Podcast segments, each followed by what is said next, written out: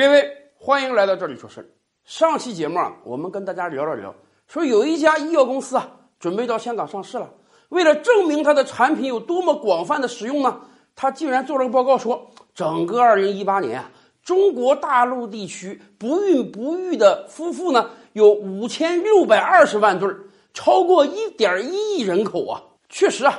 今天我们周边啊，经常会看到有的人不孕不育。所以啊，我们也看到很多啊治疗不孕不育的广告啊，医药公司啊，人家生意实在是太好了。可是真的有一点一亿人这么多吗？有必要为了让公司上市就把数据搞得这么夸张吗？其实啊，讲起不孕不育，以往我们就说过，不只是我们中国大陆的很多老百姓担心，我们的邻邦日本这些年来也是深受不孕不育所害啊。在上世纪九十年代，就有人统计过，说日本人口大概只有一亿多啊，美国人口三亿多，差不多是日本的三倍。可是啊，整个日本治疗不孕不育的医院有接近六百家，而美国才四百多家，美国还没有日本多呢。而这些年来啊，日本的少子化实在是太严重了。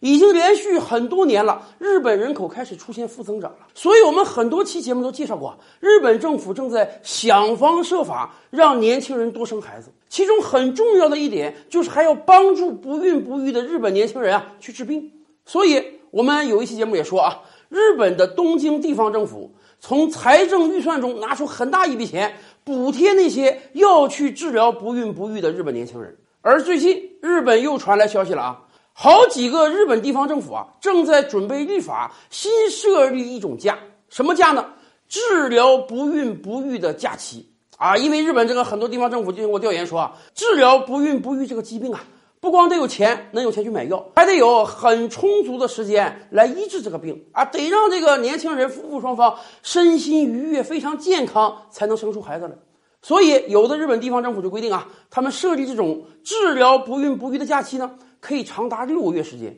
任何日本年轻人，只要你还没生孩子，哎，甭管你岁数多大了，你都可以向企业提出来说我要休这个假。只不过呀，这个假因为时间实在是太长了，所以啊，不能是带薪假期，否则日本估计没什么人干活了。啊，这个假期长达六个月，可以算作一种变相的停薪留职。啊，企业把岗位给年轻人留着，让你回家准备生孩子去。在生孩子这段期间呢，如果你愿意过来偶尔打打零工呢，还可以开一点兼职的工资。但是至少要保证你有六个月的假期，充足的身心准备来生孩子。其实啊，我们以往也聊过，为什么日本的不孕不育这么严重？很重要的一个原因就是啊，日本年轻人结婚时间太晚了，日本妇女步入到育龄的时间太晚了。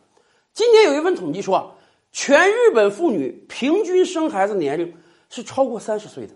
而生育专家早就告诉我们啊。对妇女来讲，二十五岁左右才是生育的黄金年龄。也就是说，有大把三十多岁甚至四十多岁的日本妇女才要投胎，这么晚才开始生孩子，身体的很多机能都已经退化了。所以也难怪日本有这么多不孕不育的人群。从这个意义上讲啊，不孕不育它实际上不是一种病，而是现代化的生活方式过于晚婚晚育导致的结果而已。如果整个东亚社会啊都继续推迟他的结婚年龄和生育年龄，日本今年是三十多岁才生头胎啊，你要晚到平均三十五岁、四十岁才生头胎，那么我想咱们那家上市公司为了上市做出的夸张数据，说二零一八年有一点一亿的人口不孕不育，这恐怕就不是一个笑谈，而很有可能变成一个事实了。